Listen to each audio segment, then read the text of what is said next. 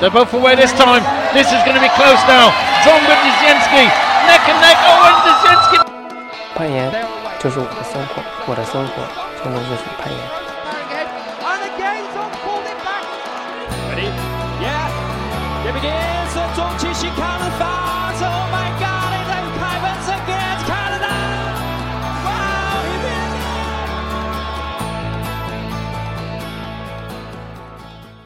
对于参加奥运会来说，每一个运动员都是非常向往的。参加奥运会，其实我主要目标，那也不是说我自己要去争金夺银，我希望通过我能够带带动更多的人去了解攀岩和支持攀岩。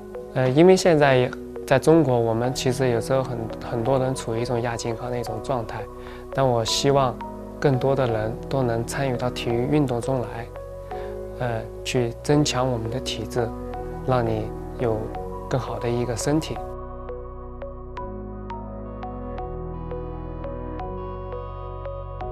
零四年的时候，我有个体育老师，他叫温如生，他那个时候，呃，跟我的教练，其实他们是同学，我的教练是丁成亮，在一次开会的时候，他们两个相遇了，相遇了以后，这大就各自聊起了从事的一些工作嘛。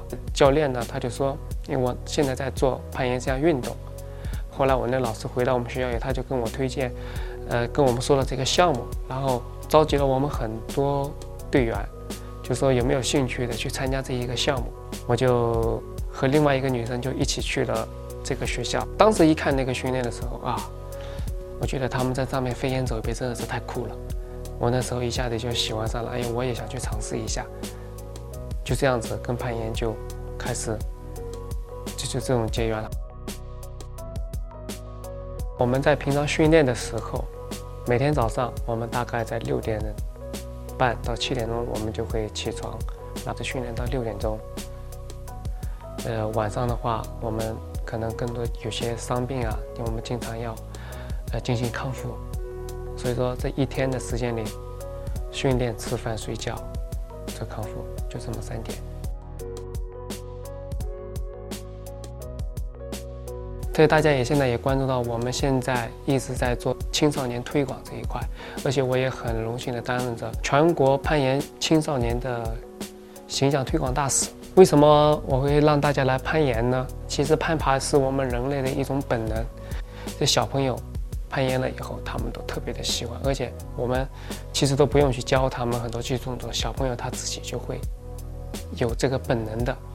攀岩呢，既让你能锻炼到身体，让你能呃锻炼到协调性啊，什么呃灵活性啊，呃你的那个思维方式呀、记忆力啊等等啊很多。另外一个就是他这种执行力，因为你在攀岩的时候，你需如果你选择了一条线路的话，你是需要坚定的去执行。如果你不坚定的去执行的话，你就会很容易就错失这次机会。你来体验了你就知道了，特别是恐高的啊，恐高的你一定要来，包治你恐高。攀岩现在已经有十二年了，在这攀岩的过程当中，我也有起起落落，我也感悟了很多东西，呃，所以说我也给自己写下了一段话，也是我自己的座右铭。成功的路上不急，因为坚持的人不多。